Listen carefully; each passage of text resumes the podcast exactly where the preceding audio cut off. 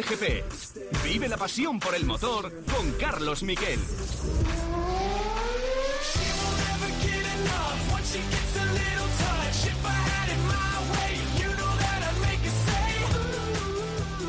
Hola, ¿qué tal? Buenas tardes, bienvenidos a Cope GP. Teníamos ya una gran noticia con Carlos Sainz en Ferrari. Bueno, pues ha vuelto Fernando Alonso, mejor dicho, volverá Fernando Alonso a la Fórmula 1. Para que os hagáis una idea, ha tenido una repercusión brutal en todos los medios, portadas en todos los medios. Vuelve con Renault, vuelve en 2021. El objetivo es tener un buen coche en 2022. El objetivo es volver, regresar con Renault a los podios. Ya veremos a ver qué pasa con eso. Y estuvo en el partidazo de Cope y explicó por qué regresa. Pues regresa porque ama la Fórmula 1 y porque quiere volver a competir en el Gran Circo. Vamos a escucharle. Básicamente porque me chifla conducir. Amo la competición, he conducido y es lo que he hecho toda mi vida. Y bueno, pues en el 2018, cuando decidí dejar la Fórmula 1, era porque realmente necesitaba respirar fuera de lo que es la Fórmula 1. 18 años seguidos a ese nivel de exigencia, pues eh, desgastan muchísimo. Bueno, y además le preguntamos, Fernando, ¿con qué te darías por contento en 2022 que a lo mejor te haría ampliar a 2023? Recordemos ya con, ya una edad bastante importante, porque ahora mismo tiene 39, podría ir al 23 a 42. Bueno, pues lo que dice Fernando Alonso es que lo que se da por contento es con haber vuelto, el hecho de haber vuelto y de haber y de haberse ido cuando quería y vuelto también cuando quiere casi cualquier cosa. Y no es porque no me falte motivación, porque cuando cierre la visera voy a estar eh, en llamas por dentro, pero siento un, privilegio enorme el poder haber elegido en mi carrera más o menos lo que he querido hacer y siempre y cuando he querido, ¿no? Eh, y de repente decir que lo dejas, correr unos años las carreras más icónicas que hay en el motor sport y luego decidir que vuelves a la Fórmula 1 y volver, creo que es bastante raro y es de un privilegio enorme y de una suerte enorme. Pues es una suerte enorme y además os digo, hemos tenido Gran Premio en Austria, segundo Gran Premio en Austria, ha vuelto a ganar Mercedes, esta vez Luis Hamilton, segundo Bottas, tercero Verstappen, noveno, después de un grave error en boxes, eh, Carlos Sainz. Hemos tenido carrera en la Indy americana, con dos carreras de hecho, con un podio para el Spalou. Después le vamos a entrevistar aquí en Cope GP. Y vamos a tener este fin de semana el arranque finalmente del Mundial de MotoGP en Jerez. En fin, que hay muchas cosas que os vamos a ir explicando ahora mismo en titulares.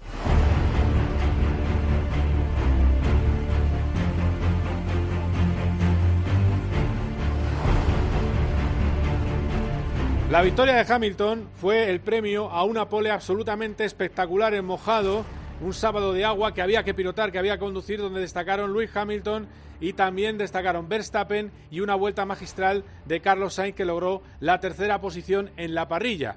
Eso cimentó todo, después se fue sin problemas y logró el triunfo también con un homenaje antirracista en el podio para Hamilton, que sin embargo no es el líder del mundial, lo es su compañero Bottas. Verstappen no pudo con Mercedes, entre otras cosas, porque dañó su coche contra una de las salchichas que rodean el circuito y eso le hizo perder muchos puntos de aerodinámica y perder el ritmo con los de cabeza. Así que todavía hay alguna esperanza para la próxima carrera el fin de semana en Hungría.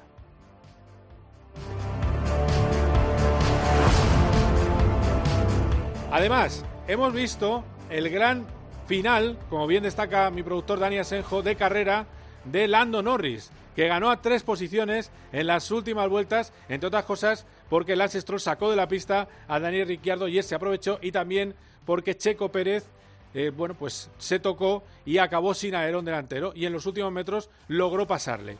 Esa es una de las claves de este gran resultado de Lando Norris, que es tercero en el Mundial. Y también es tercero porque su compañero de equipo, al que no le dieron orden de equipo a favor en la carrera anterior, porque hubo un rato en la carrera anterior que venía más deprisa Carlos Sainz, bueno, pues Sainz obedeció las órdenes de McLaren, a ver si McLaren, que ha pedido disculpas a Sainz por el mal cambio de ruedas, a ver si McLaren se lo devuelve en otra ocasión, pero ese ha sido uno de los protagonistas antes de ir con la polémica.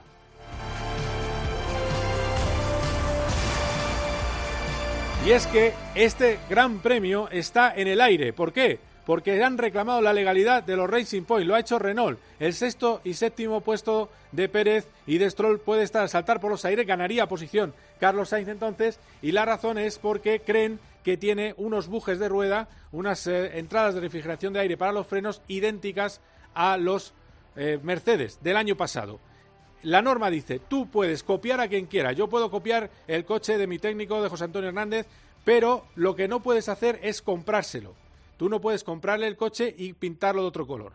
Entonces eso es lo que se sospecha que ha hecho Racing Point gracias a meter en el accionariado de su equipo a Toto Wolf. Se van a comparar las piezas, se va a investigar. Si ven que son ilegales, serán excluidos de la carrera.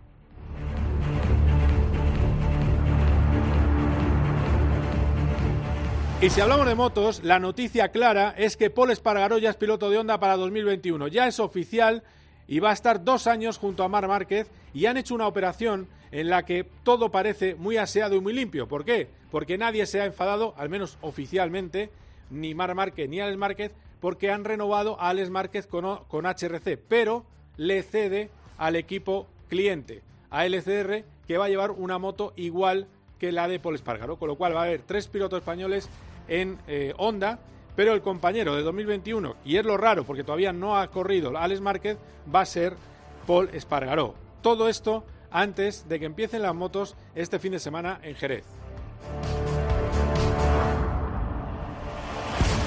Hablaremos, hablaremos con Borja González de eso porque se esperan temperaturas en la pista de más de 50 grados y porque hay unas medidas sanitarias tremendas para los pocos que van a poder ir al circuito que está cerrado a los medios de comunicación y también al público. La Guardia Civil va a impedir que accedan eh, o intenten acceder los aficionados al Gran Premio de Jerez. Habrá dos carreras seguidas en Jerez. Este fin de semana va a ser un fin de semana tremendo de motor. Nos, vamos, nos va a explicar Borja todas las claves. Tendremos motos en Jerez, tendremos coches en Ungaroning, lo contaremos aquí en tiempo de juego, pero lo primero es analizar la gran noticia de la semana.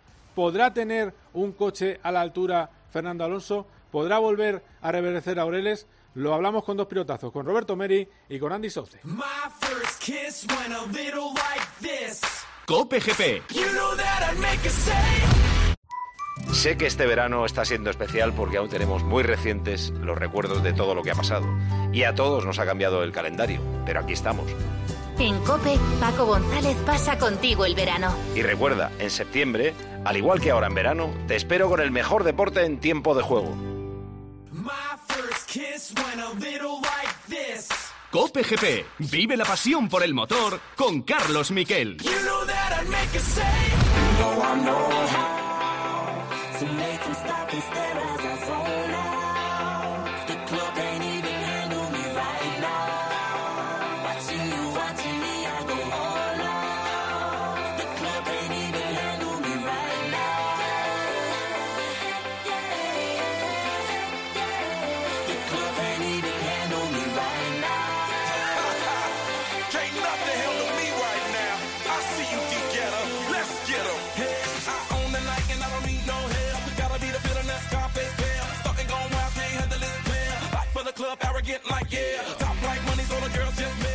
Hablamos, hablamos de lo que ha pasado en Estiria, en Spielberg, la ciudad que emocionó al director de cine, bueno, que es su apellido desde allí, y lo que ha pasado en dos fines de semana. Lo último, en el Gran Premio de Estiria, este pasado fin de semana, y para eso vamos a hablar con Roberto Meri, pero también quiero hablar de algo muy importante, algo que ha pasado estos días, que es que vuelve Alonso a la Fórmula 1, ya lo sabéis de sobra, lo hemos contado aquí eh, durante toda la semana, hemos tenido al eh, piloto asturiano en, en la sintonía de Cope.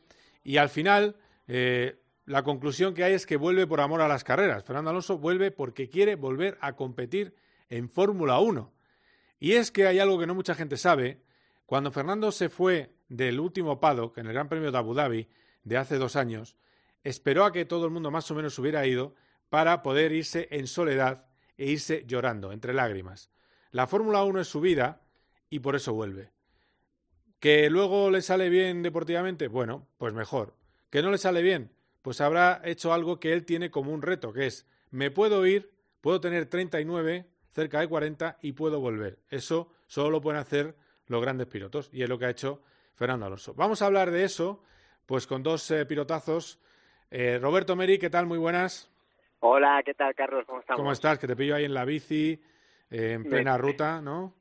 Me pillas entrenando aquí por Ibiza con la bici que no baja de 34, 35 la temperatura. Ah, bien, bien, bueno, bien, ¿no? Tiene, está, está Ahora, ahora voy yo. Ahora déjame, espérate que termino el programa y ahora voy yo allí a, hacerme 50 kilómetros. Aquí te espero. Eh, bien. Eh, no sé, no sé en qué. Ahora como el pillo, yo creo que está en casa tranquilamente, con aire acondicionado, fresquito, porque Andy es de otra pasta. Andy Souce, ¿qué tal? Muy buenas como que de otra pasta, joder, como si yo no entrenara. otra cosa es que ahora estoy en casa con aire acondicionado, que efectivamente es el caso. Pero, pero en cuanto terminemos de grabar el, el programa me voy a, entrenar, a ver qué te piensas. Ah, vale, vale, perdón, perdón. Tengo carrera en un par de semanas. Vale, vale, perdona por ofender. No, pero yo te veo más saliendo en plan eh, 8 de la mañana, con la fresca. en fin, lo que hacemos la gente, la gente que no nos gusta pasar calor, pero pero bueno, oye, eh, ya me dijo Roberto que ahora ha cambiado y ahora está yendo por las tardes. Ahora va por las tardes, que es, que es justo lo que hay que hacer en verano, en la tarde. Sí, correcto. ¿Eh? Pero bueno, eh, bueno, a lo que voy. Vamos a ver. La pregunta es esa, os la hago a los dos. Los dos conocéis a Fernando. los dos teníais dudas cuando hicimos, por cierto, una, una charla de vídeo que estaba por las, la última vez que miré estaba por más de 30.000 visitas. los dos teníais dudas de que Alonso volviera en un proyecto como Renault, pero ahí le tenéis se ha liado la manta a la cabeza y se monta un Renault en 2021. A pues La verdad, la verdad es que sí que teníamos dudas, ¿no? Eh, más que nada por lo que él decía de volver en un coche competitivo y a día de hoy Renault no tiene un coche para ganar carreras, tiene un coche para para estar en el top 10, pero no para ganar carreras, por eso ahí yo creo que mmm, todo el mundo hemos tenido la duda de si volvía Renault o no, pero pero está claro que, esperar más era muy muy arriesgado ya que sería muchos años fuera de, alta competición como es la Fórmula 1, ¿no? Y pierdes también la forma física, pierdes pierdes cosas, ¿no? Así que a lo mejor era la oportunidad que había que coger y ver si pueden dar el salto en 2022 con la nueva reglamentación e intentar estar delante con ellos. Claro, Andy. Sí, poco que añadir. Yo estoy muy en sintonía con lo que dice Roberto al final.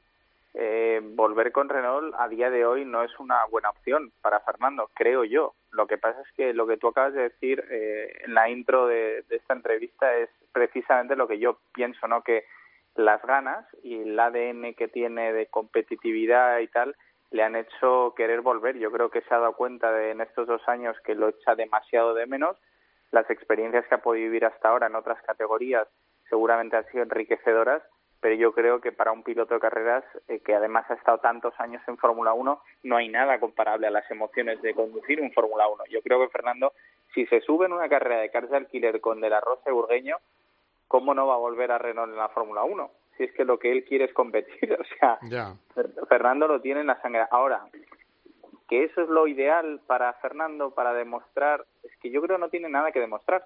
Es que ese es el tema, que yo para mí ya lo ha demostrado todo. Entonces ya es un tema más personal, como tú has dicho, que vuelva después de dos años, eh, casi con 40, eh, y que seguramente lo haga genial, eh, que no que el hecho de ser campeón del mundo, si Renault no da con la tecla en 2022, que es muy difícil, pues lo tendrá difícil. Pero oye, nunca se sabe, nunca se sabe.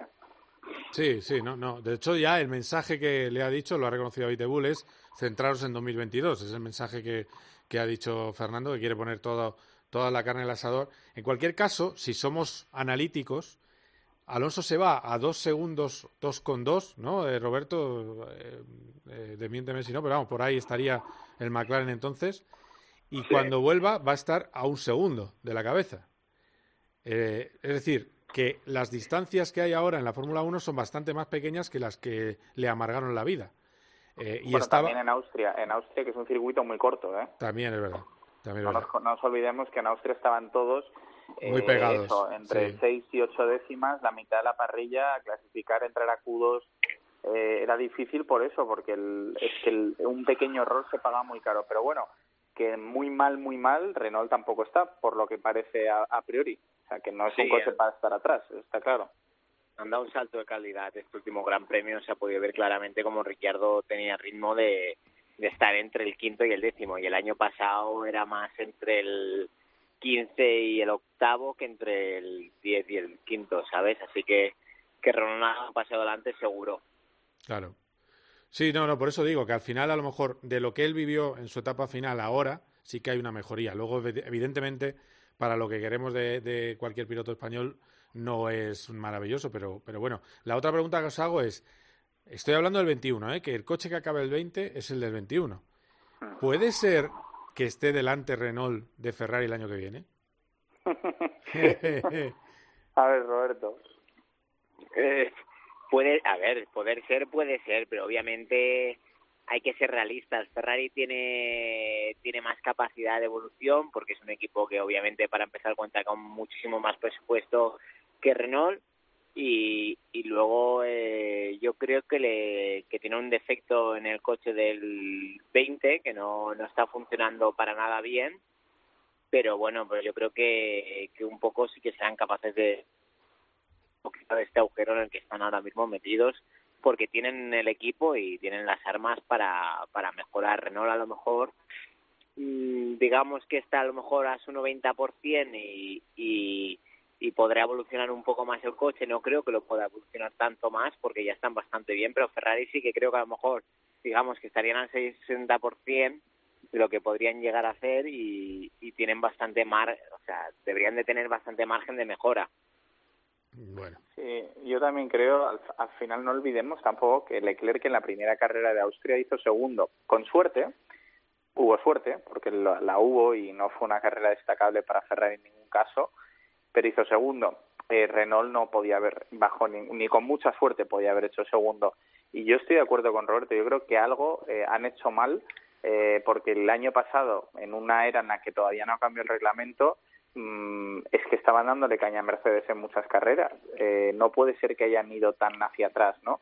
Está claro que los equipos de mitad de parrilla han evolucionado mucho, pero ellos no han podido retroceder tanto. Eh, llegaron piezas nuevas para la segunda carrera, pero les fue muy mal y lógicamente el toque de Leclerc con Sebastián pues arruinó eh, la carrera para ellos. Pero no sé si es un poco un espejismo y, y, dudo mucho ver a Ferrari en esas posiciones el resto de la temporada y el año que viene. Eh, pero bueno, oye, es que repito, es que a mí me ha sorprendido tanto ver a uno el 10 y al otro el 11 o el uno el 8 y el otro el 11 en clasificación que dices, joder, ya no sé qué pensar, ¿no? Eh, pero, pero bueno, eh, sobre el papel, mm, Carlos debería tener un coche mejor que el de Fernando. sí, sí, yo, creo que eso está claro, ¿eh? Es decir, eh, eso también hay que tenerlo en cuenta, digo, para el que sea alonsista cerrado. ¿Eh? Que la pregunta iba por ahí, ¿no? Sí, no, bueno, es que escucha, a ver, que es que es una, es una, es realmente, iba con mala uva porque resulta absolutamente increíble que vaya tan mal Ferrari. Y también os, voy a poner otra cosa en la mesa, es decir, estoy un poco harto. Fijaros hoy, ha habido, han crucificado a Leclerc a que no. ¿Qué hubiera pasado si lo que ayer pasó lo hace Vettel? Lo ensarta. Eso, eso seguro. O sea, eso seguro es alucinante la máquina de triturar pilotos que es Ferrari. Bueno, pero pero Vettel es que lleva unas temporadas muy poco acertado y yo creo que la paciencia al final eh, se les ha acabado a los tifos y, al público en general, ¿no? De ver a un tío que hoy lo tenía allí y, y, lo echó a perder. Esto es así, esto es una realidad, independientemente que yo siempre he dicho, Carlos, que Vettel es un gran piloto. Nunca he dicho lo contrario, pero pero bueno, es verdad que no ha estado muy fino y que lleva unas temporadas muy erráticas. Eh, pero bueno, Leclerc es joven y ha demostrado mucho en muy poco tiempo y puede cometer errores. Y yo creo que lo que más admiro de él es eh, su, su respuesta en Twitter, que ya sé que sí, que es un tuit que no significa nada, pero oye, arrepentirse públicamente de esta manera, que yo creo que es muy sentida, mm, es mejor que no decir nada. Con lo cual, mm, yo soy piloto y he cometido muchos errores, Roberto también, y bueno, la mala suerte es que se ha llevado puesto a su compañero de equipo, pero pero sí, sí, estoy de acuerdo. Si lo hubiese hecho Vettel, eh, habría sido mucho, mucho más fuerte la respuesta de la gente, ¿no? Yo, yo creo que demasiada PlayStation ha tenido esta cuarentena. sí, sí. Es muy de PlayStation la frenada, sí. fue, fue, a ver, que la, así como en la primera carrera hizo un carrerón Leclerc y, y para mí para mí, sinceramente, es la mejor carrera que le he visto en Fórmula 1. O sea, hizo con un carrón con un coche que no estaba para hacer podium y consiguió hacer segundo y lo, lo hizo de 10 realmente. La carrera a mí me sorprendió lo bien que lo hizo. En esta segunda eh, lo vi un poco de play, no sé, me pareció muy, muy raro lo que le pasó. Fue un poco de. es muy raro. De PlayStation. O sea, es una cosa que ves en la PlayStation, pues lo vimos, yo creo, ahí. Bueno, yo creo que soltó el freno, mm, tampoco se esperaba que Vettel, y no me acuerdo quién estaba a la izquierda de Vettel, creo que era un Alfa Romeo o algo, fueran a, no sé, era Kimi o algo así, fueran a frenar tanto, porque claro, ahí se genera un tráfico, y tampoco olvidemos que ahora ya acostumbrado con Ferrari normalmente a salir adelante, cuando te ves ahí tan atrás, el 12 o el 13, mm, quizás no ajustes tanto. Yo creo que se le cruzaron los cables, como tú dices, Roberto. Fue un lapso. Sí, sí, es lo que te digo, que, que joder, que lo tenía todo centrado y de repente, como que. Como, que, que un videojuego, ¿sabes? Que dices, me voy a meter por aquí dentro, a ver qué pasa. Sí, sí, sí. Vi, vi un hueco que no había y es que lo arrolla. Es decir, que, que, pero bueno, luego llega efectivamente el eclercismo, la vía oficial uy, qué mal los dos Ferrari. No, perdona, es que Vettel es una víctima, es un pasajero, es decir, en ah, este caso. que, pero bueno, eh, de otra de las cosas que nos gusta a nosotros hablar de carreras es lo de Verstappen con botas. Eh, yo estoy maravillado. Ir con la rueda vieja y devolver adelantamiento por fuera y sin alerón delantero. Bueno, ahora acaba de decir Red Bull que también perdían puntos de aerodinámica porque la pieza del alerón, que se rompe por culpa de, Verstappen, todo se ha dicho, eh, la pieza del alerón había caído en los Versboard, con lo cual todavía perdía más carga aerodinámica. Que te pase un Mercedes con la rueda más nueva y que se lo devuelvas por fuera, como lo hizo Verstappen, eso demuestra que es un fuera clase. O sea, es una cosa extraordinaria. Sí, a ver, yo, yo siempre te he dicho que para mí el mejor es Verstappen en, en general en todo. En el cuerpo a cuerpo es buenísimo, muy agresivo, muy, muy, o sea, al límite pero la verdad que tiene muy dominada la situación, como vimos el exterior que le que le hace a Botas cuando parecía que Botas ya la había pasado y luego la segunda vez yo creo que dice va pasa porque para estar tres así perdiendo el tiempo te, voy a dejar pasar porque al final ya tarde o temprano me, me vas a pasar y, y la verdad que se lo puso bastante difícil el lanzamiento que le hace por fuera en la curva 4 es bastante espectacular y también por ejemplo en clasificación no olvidemos que era el único que que venía en una vuelta para plantarle cara a, Hamilton, más o menos, ¿no? Y en la última, en la penúltima curva hace un error, ¿no? Creo recordar. Pero también te digo una cosa, yo hace ese error porque va a, o sea, va buscando el límite, si no, ¿sabes? O sea, va tan al límite que, es muy fácil hacer un error y, yo creo que se la juega pero con sentido, ¿sabes? Había asegurado ya una vuelta era suficientemente para, para ser segundo y intentó buscar hacer la pole con un coche yo no está para la pole, no está a la altura de los Mercedes y, y la verdad que Verstappen ahora mismo está en un nivel altísimo, a cualquier piloto que le ponen al lado lo está triturando, sea Albon, sea Gasly, incluso, bueno, con Ricciardo tampoco es que lo triturase, pero sí que yo creo que, estaba un paso por delante al final y, y está en un nivel muy, muy alto. Sí, yo, yo estoy de acuerdo. El exterior eh, fue de libro, eh, fue también una situación muy medida por parte de Botas. ¿no? Yo creo que Botas, habiendo ganado el Gran Premio anterior eh, y sabiendo que un segundo puesto, porque tarde o temprano lo iba a terminar pasando por velocidad y neumáticos, era suficiente para mantener el liderato del mundial. Bueno, yo creo que Botas ahí pues le dio el sitio que Verstappen necesitaba, cerró dirección en un momento en el que cualquier otro piloto habría abierto y probablemente se hubiesen tocado. Mm, hizo todo lo que tenía que hacer para hacer un paralelo fantástico y que todos saltáramos del sofá, ¿no? Es decir, yo creo que fue más eh, Bottas quien ayudó a Verstappen que no Verstappen que mantuviera el exterior porque al final Bottas sabía que lo iba a terminar pasando, pero aún así eh, delata la clase que tiene Max eh, y eso que no se rinde nunca. Yo creo que este tipo de acciones hacen que todos los pilotos de Fórmula 1 cuando estén luchando cara a cara con Verstappen, levanten el pie porque saben que no va a levantar él. o sea, es así de fácil. Eso es lo que le pasaba a Mary, por ejemplo, cuando corría las World Series. Mira, mira, qué buen piropo, di que sí, es verdad. La verdad es que tienes razón, Andy. O sea, Pero bueno, es que te, te puede salir mal, claro. Al final, el riesgo bueno, pues, tienen, que, pensar que estás un poco loco y ya está.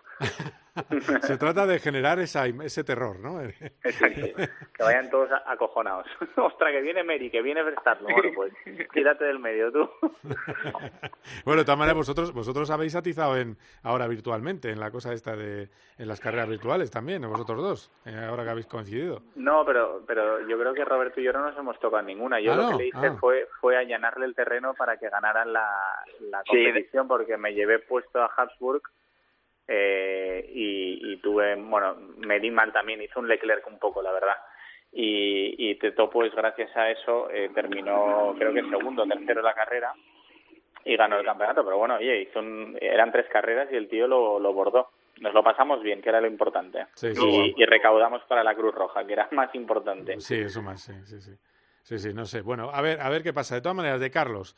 Eh, bueno, ayer le arruinan la carrera en boxes eh, y funde las ruedas eh, al salir de boxes luchando con esos Mercedes rosas, que es increíble lo que corren. no sé, después del vueltón del sábado, nos pegamos un bajonazo ayer tan grande y yo no sé si, si Carlos, o sea, yo creo que Carlos ha estado muy bien en las dos carreras, muy bien, eh, muy rápido, hace la vuelta rápida en carrera con unos tiempos demoledores. La única duda que tengo yo es si no tiene que es empezar a ser más de tocar en los duelos, más duro con sus rivales, porque eh, es verdad que en esos mano a mano, sobre todo el primer día en el de Norris, le pudo que era su compañero de equipo, pero fue de una limpieza tan, tan grande que yo también dije, jo, es que a lo mejor un pelín más pegado tampoco hubiera pasado nada, amenazar un poquito, ¿sabes? No sé. Bueno, ¿cómo lo veis vosotros? Bueno, eh, yo estoy de acuerdo contigo. Realmente, a ver, la última carrera se le estropeó toda la carrera por culpa de la parada de boxes que fue muy, muy lenta y estaba súper apretado en la posición entre el quinto y el, y el octavo, creo que era o noveno y, y ahí perdió todas las opciones de, de quedar quinto. Luego sí que es cierto que parece que algo de, para mí que no tiene esa confianza que tenía el año pasado en frenar con el coche o en entrada de curva, eh, este el primer fin de semana se quejó un poquito y creo que no termina de, encontrar ese feeling que, de, que le permita frenar tarde y aguantar el coche bien y eso es lo que yo creo que le está impidiendo a lo mejor mantener eh, el duelo este que del que hablas, ¿no? Eh, yo creo que no debe sentirse muy cómodo ahora mismo con el coche en la entrada de curva, pero el ritmo en carrera sí que fue bastante bueno, sobre todo el primer fin de semana, más que el segundo, diría yo. Y este segundo, pues eh, es que yo creo que se comprometió mucho la carrera. También mentalmente piensa que es muy difícil para un piloto cuando estás haciendo una carrera vas quinto ahí, tirando todo lo que puedes eh, para mantener la posición y, y de repente sales del, del box y te dicen que vas octavo eh, y obviamente pues intentas recuperar todo las primeras cinco vueltas intentando tirar la pelea con Pérez seguramente pues es castigas un poco de más los neumáticos y, y, y no tienen tanta o sea el neumático medio digamos no le funcionó tan bien como como el blando diría yo bueno, yo, yo creo que hay que destacar para empezar esa clasificación. Carlos, eh, mm. esto yo creo que no se lo va a quitar nadie, el mérito eh, de hacerlo además en lluvia, donde el coche no es lo más importante, ¿no? Pero Carlos en lluvia siempre ha demostrado mm, tener algo especial. Eh, ser un tío fino que mide bien el riesgo y que aprovecha la pista. En lluvia al final va más rápido eh, no el que más rápido intenta ir tirando y atacando, sino el que mejor evalúa las condiciones de la pista, ¿no? Y eso al final es feeling y es inteligencia.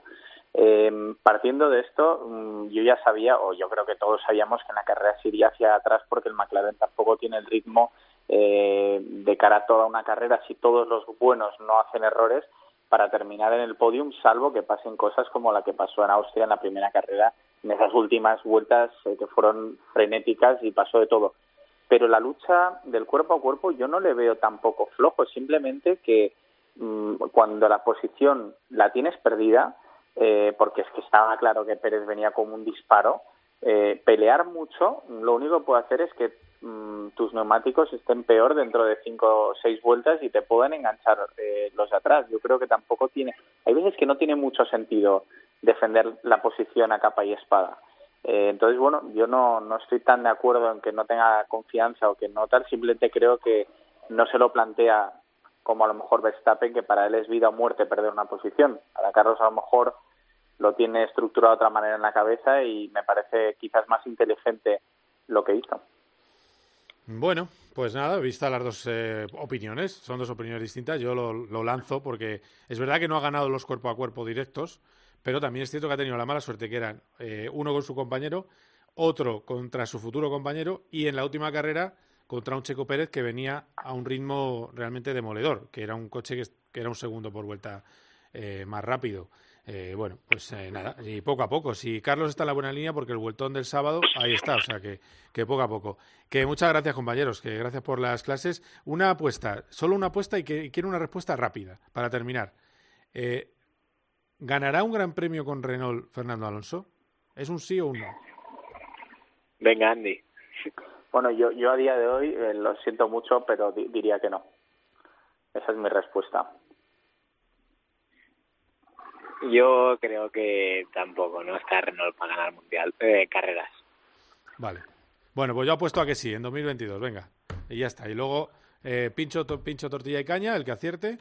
Y como voy a perder, pues nada, os lo pago, no pasa nada. Oye, pero que yo, yo encantado, yo no lo digo porque no quiera y yo creo que Roberto tampoco, es simplemente que siendo realistas, pero es que al final la Fórmula 1 nos sorprende tanto, Carlos, que parece aquí que somos los gurús, no tenemos ni pajolera idea, porque es que en 2022 no lo sabe ni Renault si van a ganar carreras o no.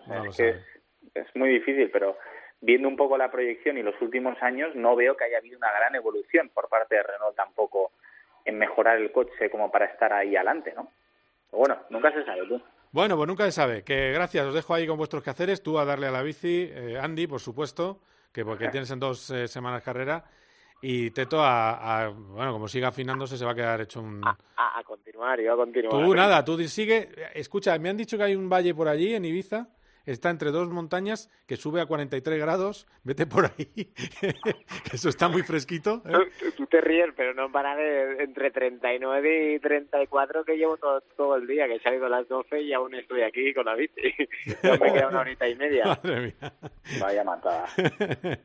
bueno, muy bien. Bueno, unos van a Ibiza, unos van a Ibiza al barquito y otros hacer seis horas de bici. Ahí está, ahí sí. son las dos cosas. bueno, gracias. Un abrazo. Gracias a los dos, un abrazo, hasta luego. Un abrazo, chao, chao. Cope GP, vive la pasión por el motor con Carlos Miquel. ¿A qué suena el verano? En Cope suena a goles, a penalti, a superación, a emoción. Suena a liga. ¡Gol, gol, gol, gol, Porque este verano el deporte no para en Cope. Todos en el túnel, esto va a empezar. Con el mejor equipo de la radio deportiva española. Con Paco González, Pepe Domingo Castaño y Manolo Lama en tiempo de juego. Y el mundo entero es feliz. Con Juanma Castaño en el partidazo de Cope. Programón por delante y noticias importantes. En Cope este verano vivimos el mejor fútbol contigo.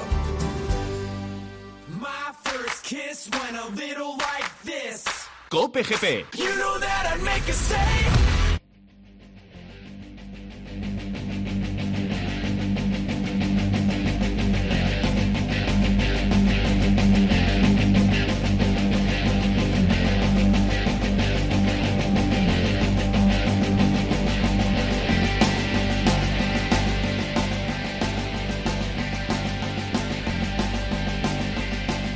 Ya lo hablábamos antes, la noticia del día es la llegada de Paul Espargaró a Honda. Alguien que sabe mucho de todo lo que ha pasado y de este invierno, eh, más bien primavera-verano, es Borja González. Le pillamos justo antes de irse para Jerez. Hola Borja, ¿qué tal? ¿Cómo estás?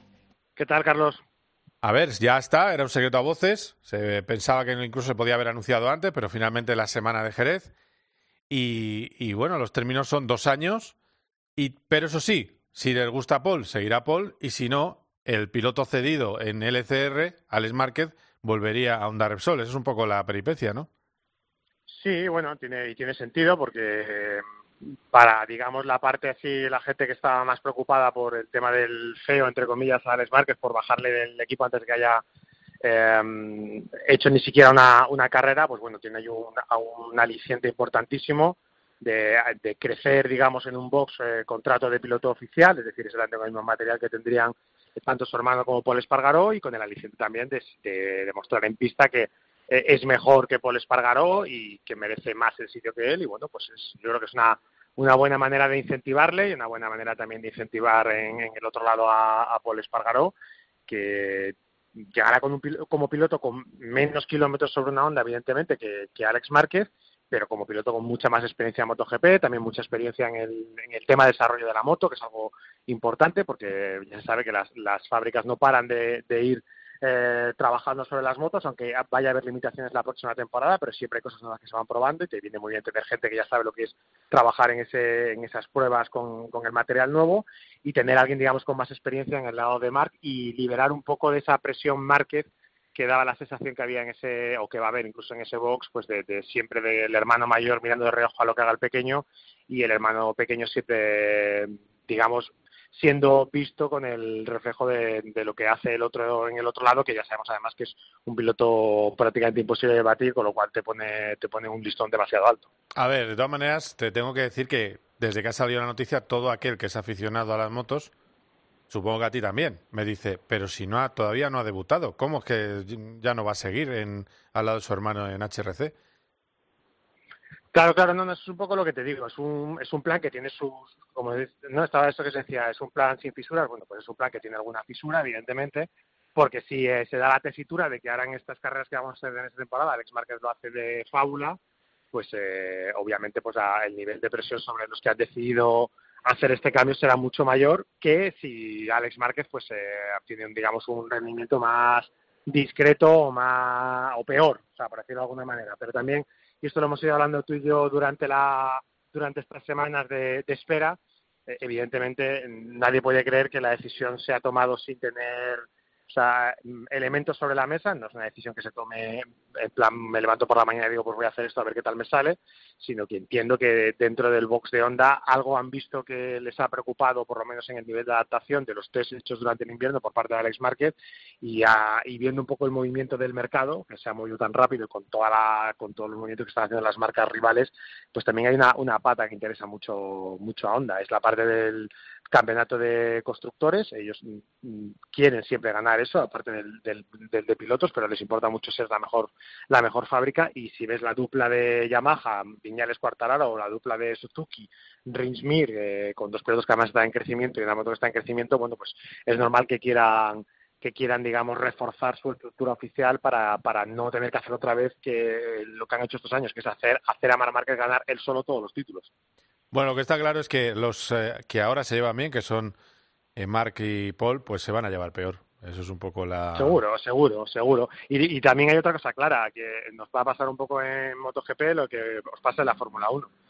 Que el 2020, si ya era un año que nos estaba pareciendo apestoso, pues nos va a parecer más apestoso porque queremos ver ya lo que venga total, en 2021. Total, estamos de acuerdo. Es que el, el 21 claro, claro, eh, mola más. Es que está este mucho 21, mejor. Fernando Alonso, Renault y Carlos Sainz Ferrari y, y, estos cambios también de MotoGP, pues. Eh, es, pinta muy bien, pero claro, nos, lo, nos los ponen, nos ponen el caramelito, pero nos lo quitan de la boca hasta, hasta dentro de seis meses. Sí, sí, y además hay que, hay que, hay que vivir carreras a, a chorrocientas, es decir, que si además si salen buenas, eh, pues muy bien, pero si salen dos o tres carreras, dos carreras malas de seguido y tienes la tercera, ya empiezas a, a cansarte. Eh, a ver, debo preguntarte por un tema personal, pero que, que para que la gente entienda las medidas eh, fuertes de seguridad que va a haber sanitaria este fin de semana, que empieza con los test el miércoles, ¿no? Este miércoles ya hay test allí en el circuito de Jerez previos. Eh, cada piloto tiene muy pocas personas que le rodean y solo se relaciona con los mecánicos en la reunión, ¿no? En la reunión con los mecánicos, con mascarilla todo el mundo, supongo. Uh -huh. Y eh, tendrá muy pocas personas con las que se relacione. Y todos los que vais a ir a Jerez tenéis que hacer eh, la apasionante vida de hotel, circuito, circuito, hotel. Sí, sí, sí, es vida monacal. O sea, básicamente se trata de que te relaciones con el mínimo número de personas posible, eh, generar entornos de trabajo, pongamos entre comillas, familia. Eh, luego lo que pasa es que hay relaciones imprescindibles en gente que tiene que moverse por más sitios, porque no, por ejemplo, pues un, un mecánico de neumáticos pues no tiene más remedio que ir a la zona donde está Michelin para recoger los neumáticos para, para las motos, o Dunlop en el caso de Moto 2 y Moto 3, donde se relacionará con tanto con los técnicos de Dunlop como con, de Michelin, como con los otros mecánicos de los otros equipos que, que vayan a hacer lo mismo. O el encargado del mono del piloto pues tendrá que ver a, a gente de distintos equipos, de distintas categorías y se relacionarán. Pero se trata que, contando con que eso tiene que pasar, eh, se minimice al máximo ese tipo de contactos eh, y sobre todo generar una especie de burbuja de, con, la, con las 1.500 personas que vamos a estar allí y eso supone pues que el, cuando empiece la jornada de trabajo la empiezas a una hora determinada, tienes que estar a una hora determinada en el circuito, temprano por la mañana,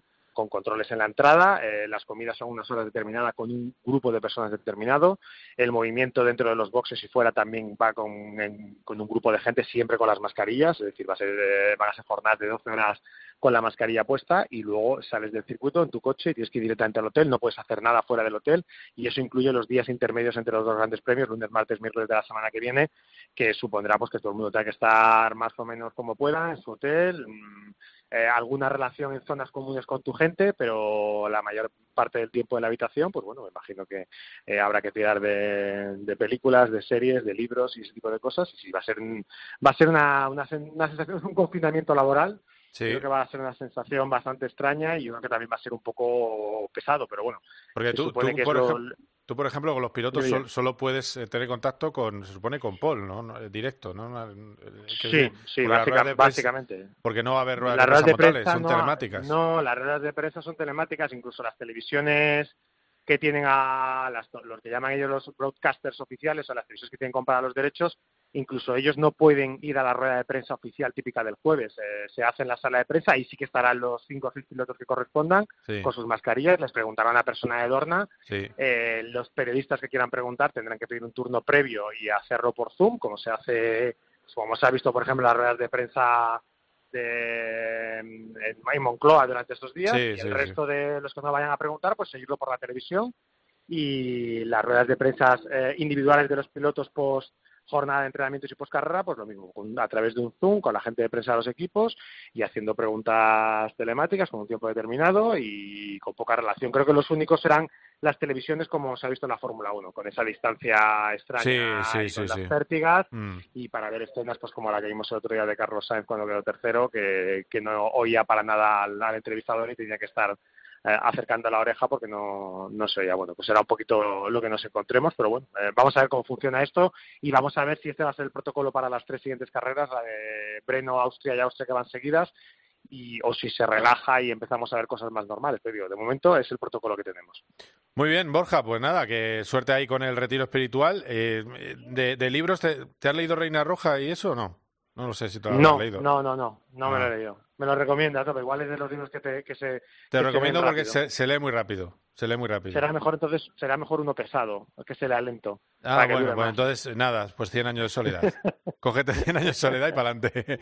bueno, muy bien, pues eh, estaremos en contacto todo el fin de semana. Empiezan las motos, empiezan las motos, así que le vamos a dar mucha caña también aquí en COPE a todo lo que pasa en el Mundial de Motos y en un circuito que no es de Márquez, en teoría, con lo cual a lo mejor está abierta la lucha por, por la victoria y aparece por ahí una Yamaha, un Quartararo, un Maverick. No sé, no y, lo con la pista, y con la pista a más de 50 grados. Sí, además, además, que vaya tela. Que, a, ver, a ver cómo aguantan los neumáticos la carrera. No, no, va a estar curioso. Por eso, por eso. Va a ser muy interesante eso. Muy bien, muchas gracias, buen viaje. Hasta luego. Hablamos, un abrazo, Carlos. Cope GP. Sé que este verano está siendo especial porque en realidad no somos así, porque no nos gusta guardar las distancias, porque nos gusta lo social, el bullicio, la playa, el gentío, la fiesta, las celebraciones, reencontrarnos con amigos, con la familia, pero este es un verano absolutamente distinto para todos. Así que mucho ánimo, llevémoslo lo mejor posible y sobre todo pensemos que volverán nuestros veranos de toda la vida. En Cope, Juan Macastaño pasa contigo el verano. Y recuerda, en septiembre te espero con la mejor información y el mejor entretenimiento en el partidazo de Cope. Cope GP, vive la pasión por el motor con Carlos Miquel.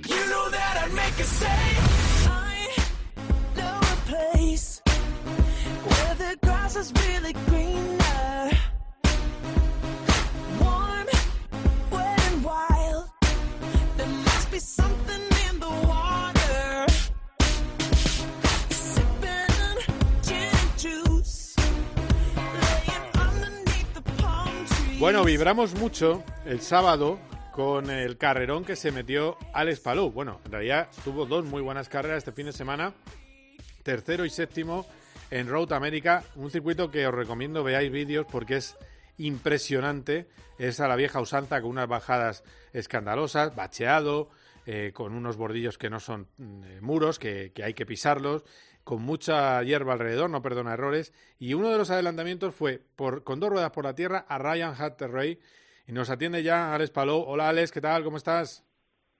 Hola, muy buenas. Todo súper bien. ¿Vosotros qué tal? Bien, bien, bien, bien. La verdad es que estábamos, bueno, estuve tuiteando, estuve viéndolo. Eh, le, amargaste la vida a Ryan porque le pasaste eh, tres veces, ¿no? Eh, sí, la verdad que tuvimos un muy, muy buen fin de y, y fue uno de esos días que, te encuentras súper bien con el coche, con el circuito y, y pudimos hacer buenos adelantamientos. Y sí, el pobre Ryan, la verdad que eh, nos, una vez lo pasamos, nos dijeron que teníamos que dejarlo pasar porque no habíamos pasado por meta eh, antes de que saliera el safety car. Así que, bueno, con, con suerte lo pudimos pasar otra vez. Bueno, bueno, no, no, ya, ya. La verdad es que son dos, dos maneras distintas. Es más espectacular la primera eh, que vimos, pero luego la segunda eh, es un. Eh, frenas tardísimo, que también está, está muy bonita. Y luego intentaste ir a por la segunda plaza pero incluso usando el push to pass, pero no, no pudiste, pero bueno, aún así eh, la demostración está ahí como rookie y luego al día siguiente otro rookie, Patricio Ward, eh, acabó segundo en la carrera, o sea que estáis los jóvenes dando mucha guerra en, en la Indy y la verdad es que no podemos estar contentos. ¿Has vuelto a tu casa en Miami o sigues eh, allí en las inmediaciones del, del circuito? Sí, acabo, volví ayer por la noche en ah. Austin, estoy en Austin. Ah, Austin, perdona, joder, perdona. Austin, Austin. No, tranquilo. Me lo habías dicho, no, pero es que hablamos, hablamos del bullicio de Austin cuando hablamos la última vez, pero es el agujero en la cabeza, no pasa nada, dime. Total, que, que, ya estás en, en, casa, en tu domicilio en Austin, y ya pensando en las 500 millas, que es lo próximo. Sí, la verdad que, parece que se van a celebrar en agosto. Eh, va a ser un gran evento y lo bueno es que ahora justo este fin de semana, este que viene, tenemos eh, dos carreras en oval en Iowa y va a servir pues para prepararme para estar más seguro en los ovales y para estar eh, pues pues contento con el coche con el equipo y también con la manera de, de las carreras de los ovales eh, porque las 500 va a ser eh, la carrera más importante del año y, es súper importante pues tener un buen resultado ahí bueno a ver a ver qué pasa hablaba con, con Fernando en la entrevista que tuvimos el otro día que vuelve a, a la Fórmula 1 y le pregunté por la cuarentena y me dijo que, que lo estaba mirando, que de momento seguramente tenga que hacerla, tenga que irse con tiempo, pero que, que todavía no estaba seguro 100% lo de ir a Estados Unidos como está. Lo que yo veo difícil y me da mucha rabia es que el que pueda ir soy yo. Eso es otra cosa, porque no me puedo pagar eh, dos semanas eh, en un hotel en, eh, allí en, en, Indianápolis, antes incluso de que empiece la, última semana de, pruebas, con lo cual tiene mala pinta. ¿eh? Supongo que mucha gente de Europa que, va a Indianápolis también tendrá el mismo problema que, que tenemos los, los, mortales. Tú hasta donde sabes tiene que estar haciendo cuarentena, ¿no? Tendrá que estar ahí eh, haciendo unos días, ¿no?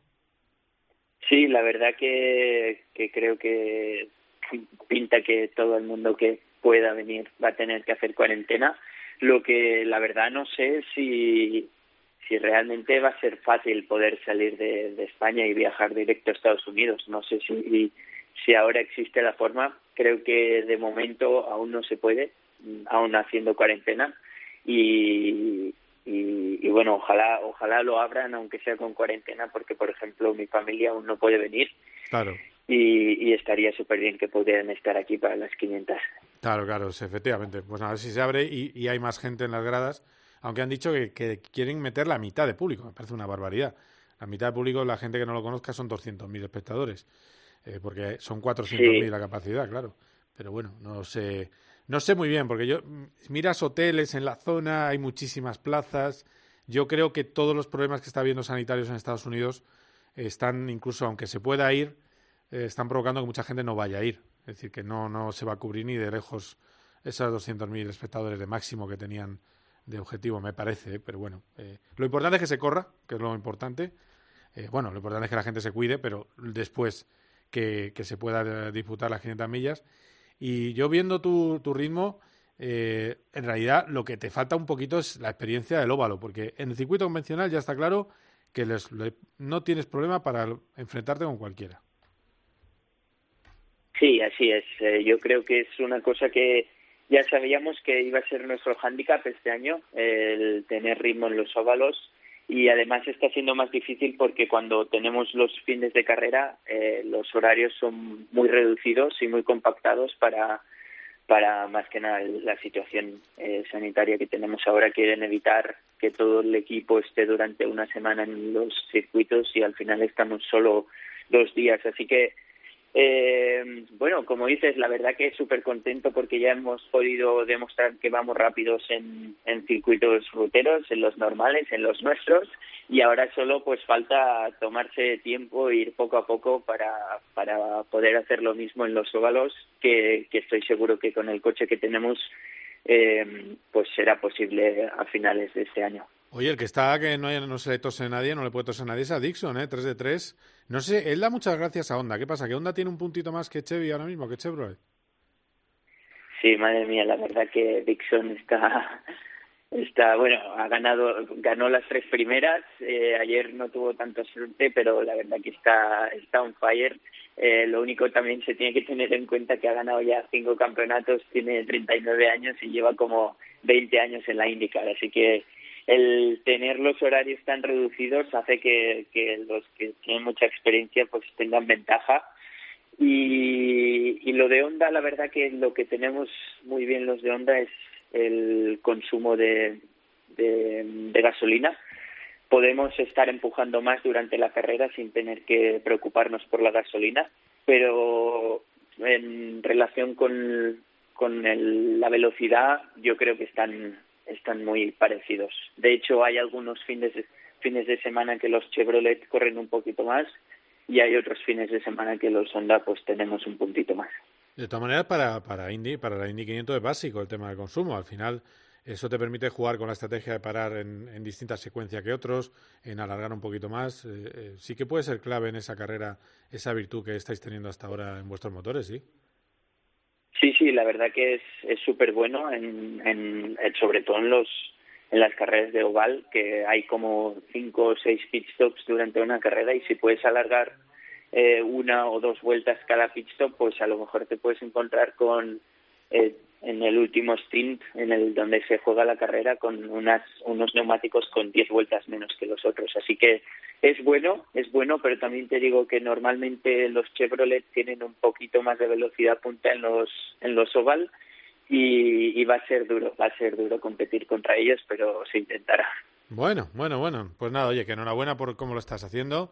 Sigue así, que ya están hablando de ti los americanos, y sobre todo sigue teniendo desparpajo, que yo creo que al final lo que tiene que ver cuando alguien llega joven y nuevo a una categoría, primero te tienes que hacer respetar, lo estás haciendo, eh, y luego mm, tienes que, tienes que echar mano de la agresividad y ir a por todas. Y al final, eh, la experiencia, tendrán otros la ventaja de la experiencia, pero, pero ahí están las narices que le ha echado y te aseguro que era impresionante. Ya os lo digo, mirar los adelantamientos, sobre todo dos ruedas por la tierra, que yo no sé cómo el coche no se te movió eh, un auténtico espectáculo. Alex, que, que sigas así. ¿eh? Así que este fin de semana estaremos atentos también a, a esa nueva carrera, ahora en óvalo, ¿eh? a ver qué tal se da. Pues muchísimas gracias y, y seguiremos a ver si en óvalo también se nos puede dar también como en, en las carreras normales. Así que un abrazo a todos y a cuidarse. Venga, muy bien, que vaya bien, hasta luego.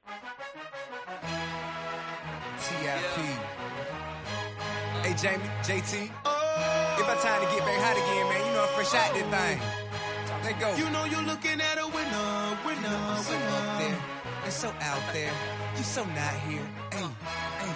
You see, we so up there, and we so out right there. First. Hey, I'm waking up in the morning, hustling to the stage and performing, bustling through the hate and busting the door. Lately, nothing misses. I must have been scoring. And speaking of the misses, I'm watching them pour. Uh. just like a drink that I'm enjoying.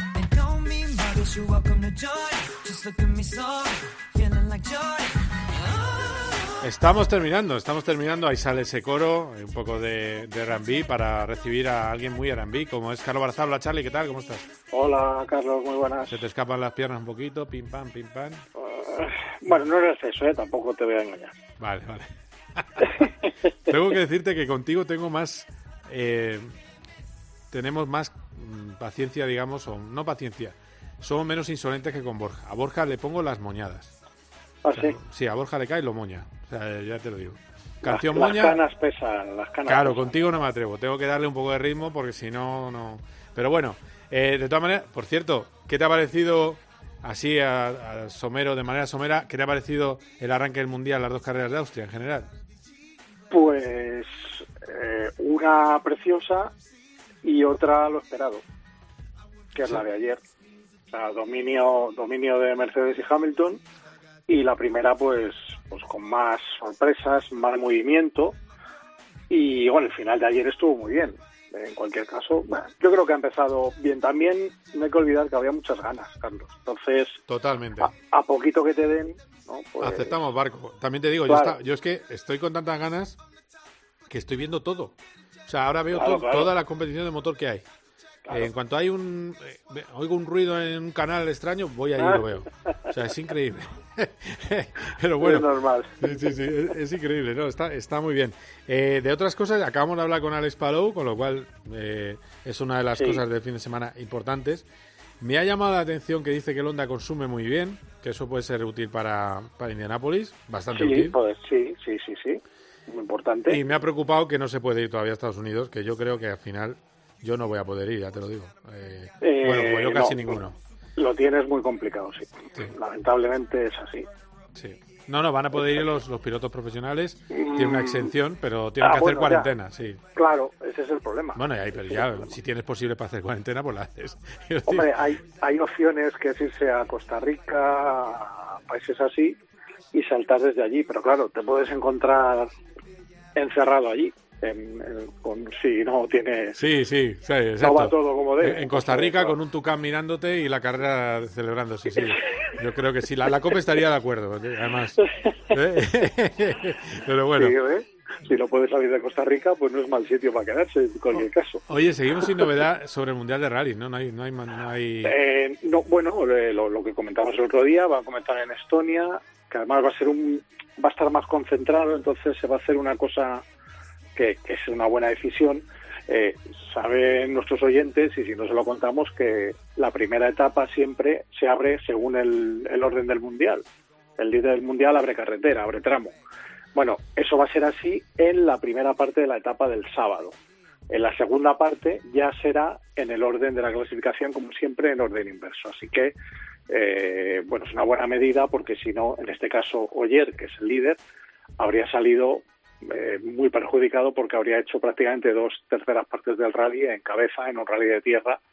Pues, hombre, es un poquito, es un hándicap muy, muy grande. ¿no? Vamos a repasar ese que calendario que ya está publicado. Eh, eh, el 6 de septiembre, del 4 al 6 de septiembre Estonia, Eso es. del 24 al 27 de septiembre Turquía, Turquía, eso es. del 15 de octubre al 18 de octubre Alemania, Ujú. 29 de octubre al 1 de noviembre Cerdeña y 19 de noviembre al 22 de noviembre Rally de Japón. Exacto. Y así se completaría la temporada con eh, el total de ocho pruebas. Bueno, más cortito. Y tenemos Cipres Sí. como reserva. Eh, probablemente Sordo esté en, en Turquía. Eh, yo te diría que, bueno, Alemania seguro, claro. Sí. En Japón, que va a ser sobre asfalto, pues lo normal es que esté. Y en Cerdeña, pues ganó el año pasado. O sea que tiene que, estar. Sí, sí. Claro, debería Vale. de estar también. Pues estamos atentos a ver que, cómo va cómo va todo y, y te escucharemos. Si Dios, Dios mediante, Dios proveerá, te escucharemos en la retransmisión del Gran Premio de Fórmula 1 de Hungría el domingo que viene. Así que Ahí estaremos. nada más, Charlie. ¿Alguna cosa más tienes ahí pendiente en tu Mm, agenda pues- poli- polideportiva de motor? No. Bueno, no, bueno, que, que van, se van disputando rallies. Eh, tuvimos uno en el País Vasco, que ganó Ivanares. Ah, o sea que ha vuelto, bueno, lógico, claro, ha, vuelto tal. ha vuelto la competición a España, sí. Vale. Claro, y bueno, es importante porque la, la prueba gorda que tenemos en breve es la, el, el- el el Campeonato de España de Rally de Asfalto, así que vamos a ver si cómo sigue la situación, si no, si no es sorpresa, esperemos que no. Muy bien, esperemos que no. Muchísimas gracias, Charlie. Un abrazo. Un abrazote, hasta luego.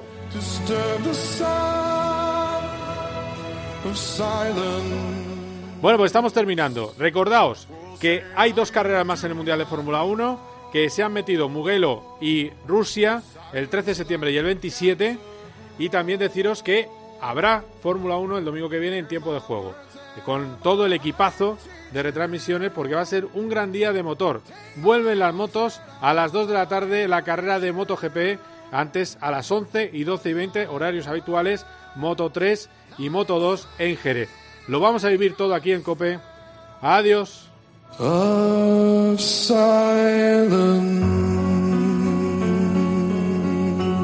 Cope GP con Carlos Miquel.